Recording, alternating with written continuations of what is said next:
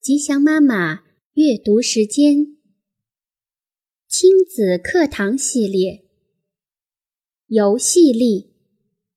美国劳伦斯·科恩著，李延译，军事译文出版社。第七章：暂停现实，置换角色，在需要时担任演员。及导演。当孩子面对无力感时，他们常常会主动发起角色置换的游戏。有时，他们需要我们做的只是当个热心观众。但也有些时候，这类游戏并不能自然发展下去。那么，在这时，成人的想法或计划就显得尤为必要。我们必须做好准备，当演员，甚至当导演和编剧。大多数孩子自己没有办法利用假装游戏来处理他们的恐惧，他们对自己所恐惧的事情只是一味躲避。孩子如果害怕蜜蜂，那他就不愿意外出；如果怕水，就拒绝去游泳。碰到这种情况，家长们可能会十分懊恼，一气之下甚至会强迫孩子去尝试他们害怕的东西。但是孩子的恐惧仍然还留在原处。恐惧的作用是让人本能的躲避自己害怕的对象，因此。孩子通常不愿意用游戏来治疗恐惧，这也使游戏的治疗作用很难得到发挥。但是，恐惧不是通过逃避就能去除掉的，我们只有面对它，才能消除它。如果大人可以发起一个与恐惧相关的，但是好玩的游戏。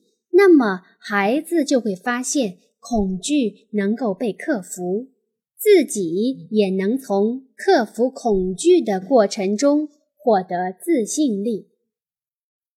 因此，如果孩子害怕蜜蜂，你可以说：“假装你是一只蜜蜂，我要试着逃走。”你被蜜蜂蛰中，然后大叫。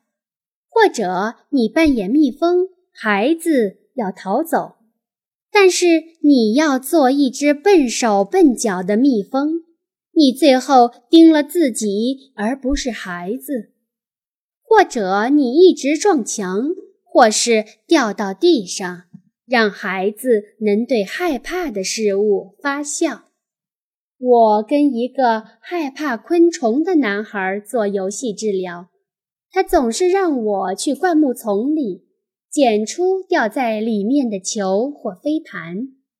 我假装因为太害怕昆虫而不敢张开眼睛去捡球。我要他指挥我，因为我紧闭着双眼，什么也看不到。我跌跌撞撞，而他边笑边告诉我怎么走，由此慢慢地建立了信心。如果我就是去帮他捡球，他可以避免接触昆虫，但这样对他克服恐惧一点帮助也没有。如果我太把他的恐惧当一回事，他可能会觉得丢脸。找到合适的象征性距离并不容易，每天可能都会不太一样。有一天，我又假装害怕昆虫。但他转身就离开，我像傻瓜一样在灌木丛里站了一分钟，才意识到问题，于是假装害怕有刺的植物，而不是怕昆虫。他这才又回来指挥我怎么捡球。我见过父母让孩子逃避恐惧，通过限制孩子的活动来保护他们。也有一些父母对孩子的恐惧不予理睬，强迫孩子游泳或把头埋进水里。游戏力与这两种方式都不同的是，以自然轻松的态度，既关注自信的建立，又强调廉洁的保持。三岁的费尔南多害怕秋千，通常情况下，他连上都不敢上去。但是有一次，他的好朋友尼德荡秋千时，他也坐了上去。因为朋友做的事，他也都要去做。他本来玩得很开心，但突然在一个瞬间，因为害怕而松开了手，跌了下来。这就加深了他对秋千的恐惧。他的父亲请我给他一些建议。我建议他的父亲用角色置换的方法，但是扮演笨拙的玩秋千会比扮演害怕容易得多。你可以说：“我是世界上最棒的秋千玩家，没有秋千能难倒我。”但是，然后你却连秋千和滑滑梯都分不清楚，或者你连坐都坐不上去，或者上去就掉下来。运气好的话，孩子会笑得前仰后合，也许会指导你怎么荡秋千，而你笨手笨脚地照着做，但总是做不成。当然。如前所述的原则，要注意孩子是否有被嘲笑的感觉。如果是的话，要立刻道歉，再尝试别的做法。很不幸的是，我的建议没有派上用场，因为孩子根本不愿意去公园。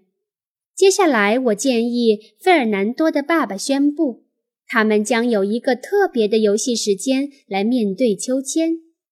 费尔南多可能会说：“我不要去，我不喜欢秋千。”父亲可以回答：“没关系，我们今天根本就不会坐上去。我们只要做到不再害怕秋千。”如果你不说出“秋千”两个字，费尔南多的表情像没事一样，好像问题已经得到解决。或许害怕秋千没什么大不了的。但是，谁想让生活充满这类的限制呢？换个角度，假如你说你今天一定要坐上秋千，不然你永远都不准去公园，你可能会赢了这场战斗，但是你将输掉整个战争。大多数孩子，特别是男孩子，之所以最后变成鲁莽或铤而走险的人，都是因为在当初。不得不把自己的恐惧埋藏起来，然后必须不断地证明自己一点都不害怕，结果做出更多的蠢事。合理的方法是轻松随意地提出建议，表示想帮助他克服对秋千的恐惧。你已经在扮演导演和舞台监督的角色。对他躲避秋千的做法进行干预，但干预力度又不至于把他吓坏。适当的距离可能是站在家门口，可能是离秋千二十米，也可能是站在秋千旁边。但无论怎样，这个适当的距离代表着一个无形的边界，在边界的这一边就不会被恐惧侵袭。而过到另一边，就会被恐惧的洪水所淹没。这个边界点就是进行游戏力治疗的地点。但是，即使是同一个孩子，每次边界点还是可能会不一样。在这个边界点，当你用轻松愉快的声调说“我们去做秋千吧”，孩子的反应会是发抖、尖叫。或紧张的大笑，他们会大哭起来，或冒出冷汗。这意味着你们正处于这个边界点，非常好，不要慌，倾听这些感受，但不要再强迫他们前进，也不要让他放弃。保持放松的声音说：“我们去做秋千吧，我们再往前一步怎么样？”或者。我们去摸摸秋千好不好？